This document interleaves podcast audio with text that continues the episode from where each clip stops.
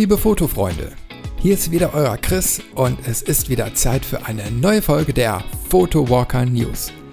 Heute habe ich wieder eine bunte Tüte gemischtes aus der Fotografie für euch zusammengestellt und in dieser Folge geht es diesmal um ein Buch, einen Gewinner, die Straßenfotografie, um Partnerschaft, Ausstellungen, Meinungen und es wird sich die Frage gestellt, warum wir alle öfter wieder nackt sein sollten. Ach ja, und aus dem Bereich Technik habe ich natürlich auch noch was für euch. Jetzt heißt es aber erstmal zurücklehnen, Ohren auf und gespannt einigen fotografischen Themen lauschen. Los geht's!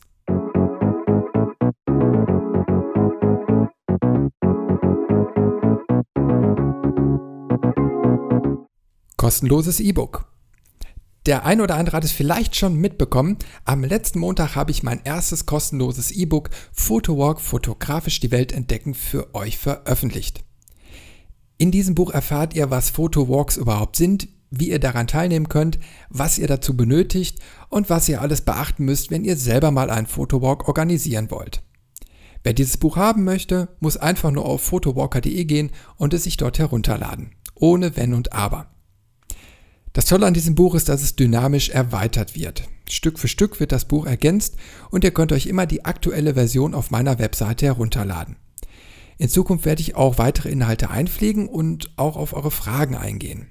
Je mehr Input ich von euch bekomme, umso mehr kann ich auch für das Buch aufbereiten. Stellt mir also einfach eure Fragen rund ums Photowalken und schickt mir eine Mail an redaktion@photowalker.de. Herunterladen könnt ihr das Buch auf photowalker.de slash kostenloses-e-book. Den Link findet ihr aber natürlich nochmal in den Show Notes. Also viel Spaß beim Lesen.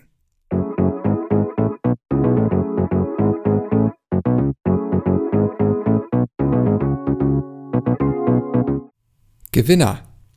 In der letzten Episode des Audiocasts habe ich ja ein See the Bigger Picture Street Edition Kartenset rausgehauen und es gibt auch einen Gewinner.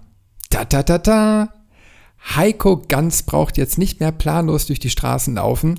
Er kann sich in den nächsten Tagen über das Kartenset freuen und sich von den Aufgaben inspirieren lassen, tolle neue Motive auf der Straße zu finden. Ich sage herzlichen Glückwunsch und viel Erfolg bei der Street Photography.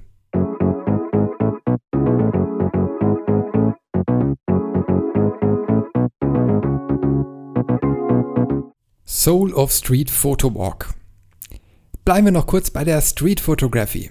Wer gerne einmal intensiv auf der Straße fotografieren möchte und wenn euch da noch etwas der Antrieb fehlt, dann solltet ihr unbedingt mal einen Abstecher nach Köln machen.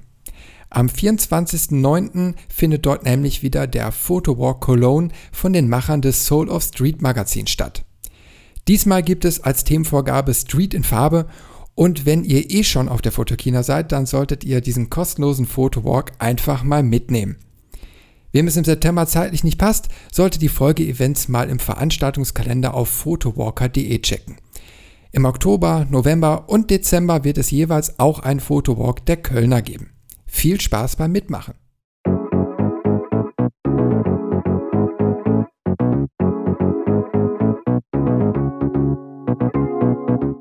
Hamburg entdecken. Wer keine Zeit hat, nach Köln zu fahren oder aus dem hohen Norden von Deutschland kommt, für den habe ich jetzt einen weiteren Tipp. Erkundet doch mal Hamburg mit eurer Kamera. Wo ihr dort die besten Fotolocations findet, verrät euch die Webseite hamburger-fotospots.de. Daniel Peters hat sich ganz viel Mühe gemacht und auf einer tollen Webseite mal die besten Plätze für euch zusammengefasst.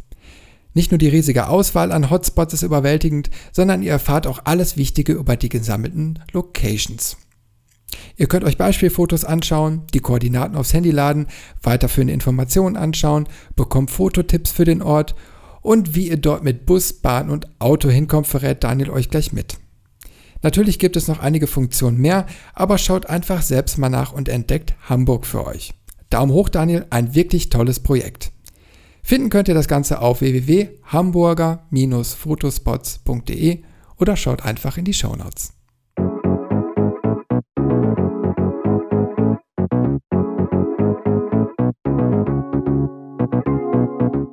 Partnerschaft. Mit photowalker.de versuche ich ja seit zwei Jahren die Photowalks im deutschsprachigen Raum zu fördern, damit immer mehr Fotobegeisterte von diesen tollen Veranstaltungen erfahren und der ein oder andere auch mal die Lust verspürt, vielleicht selber einen Photowalk zu veranstalten. Was mich freut, ist, dass sich in den letzten Jahren wirklich viel getan hat und sich immer mehr Leute in diesem Bereich engagieren. Einer von ihnen ist Jens Reinemeer, der die Webseite Photowalk Deutschland betreibt. Jens war schon in einer Podcast-Folge bei mir zu Gast und mittlerweile haben wir eine Partnerschaft geschlossen und versuchen gemeinsam die Leidenschaft weiter zu verbreiten. Wer seine Webseite noch nicht kennt, sollte sie auf jeden Fall einmal besuchen. Auf photowalkdeutschland.de bekommt ihr die Photowalks auf einer Karte angezeigt und Jens hat in der letzten Zeit viele Interviews mit Photowalk-Veranstaltern geführt, die er derzeit auf seinem Portal veröffentlicht. Zusätzlich findet ihr Videos über Fotobox und ab Mitte September wird Jens auch einen kostenlosen Ratgeber zum Thema anbieten. Ich kann nur sagen, Daumen hoch. Mehr von und mit Jens gibt es bald auch hier im Podcast. Jens hat mir versprochen, dass wir uns bald mal hier öfters unterhalten werden. Ich freue mich darauf und bin schon gespannt, was er alles zu erzählen hat.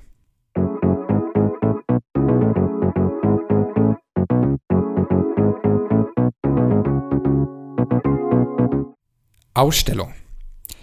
Bei meinen Streifzügen durch das World Wide Web bin ich auf tagesschau.de auf eine interessante Ausstellung aufmerksam geworden. Beatles-Fans dürften jetzt Luftsprünge machen, denn es wurden 72 Aufnahmen vom legendären letzten Konzert der Band in der Baseball Arena in San Francisco gefunden. Allerdings schon vor 30 Jahren. Der Künstler Dave Seabury fand damals auf einem Flohmarkt die begehrten Fotos und bis heute war es ihm nicht möglich herauszufinden, wer diese Fotos damals gemacht hat. Jetzt zum 50-jährigen Jubiläum des Konzerts ließ Dave Seabury nun die Aufnahmen nachbearbeiten und stellt die Abzüge gemeinsam mit seiner Frau in einer Galerie in San Francisco aus.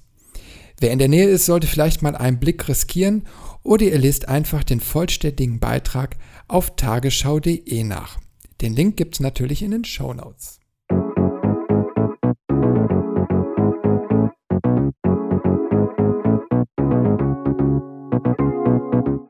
Meinung.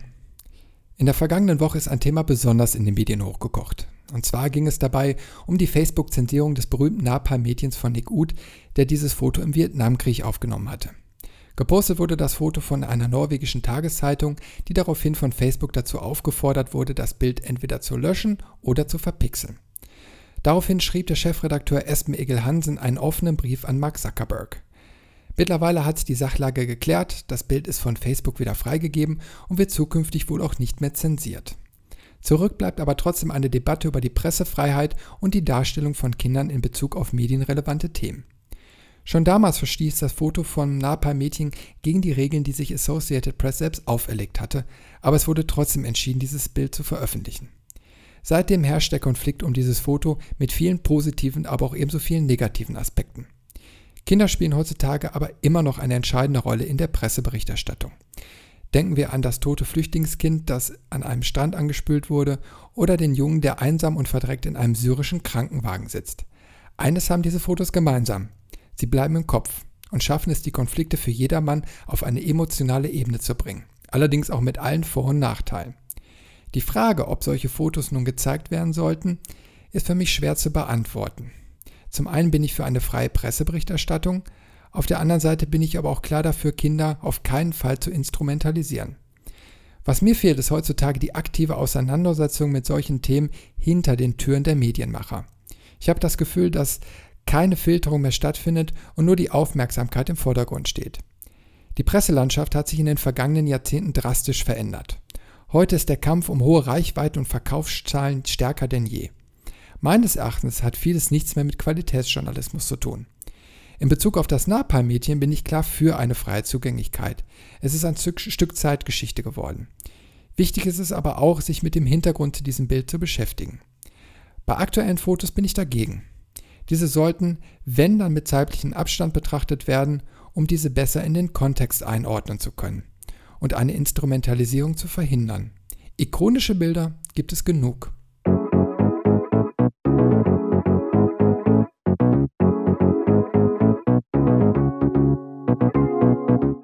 Naked Faces. Schauen nackte Menschen anders als angezogene? Diese Frage hat sich der Fotograf Dylan Hem gestellt und mit seinem Projekt Naked Faces versucht, darauf eine künstlerische Antwort zu finden. Mehr als 40 Menschen haben sich von Dylan porträtieren lassen, ohne dass dabei eine Serie nackter Menschen entstanden ist. Es sind nur die Gesichter zu sehen, einmal wenn die Person angezogen ist und einmal wenn sie nackt ist. Zu einem Ergebnis ist der Künstler allerdings nicht gekommen.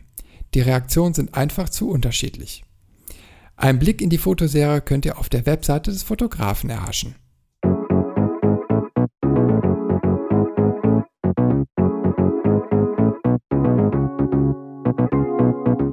Warum wir alle öfter nackt sein sollten. Wenn wir nackt sind, sind wir so, wie wir wirklich sind. Das ist die Meinung von Caroline McIntosh. Die südafrikanische Fotografin hat ihre Überzeugung in einem Projekt fotografisch und per Video festgehalten. Herausgekommen ist ihre Serie In the Murmur, was so viel heißt wie im Gemurmel. Interessant ist, dass bei diesem Projekt die Nacktheit einmal völlig anders interpretiert wird.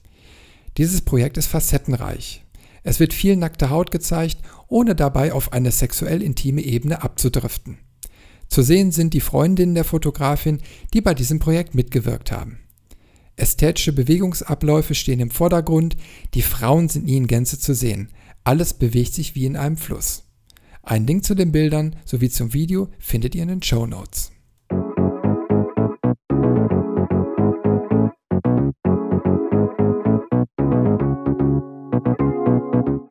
Technik.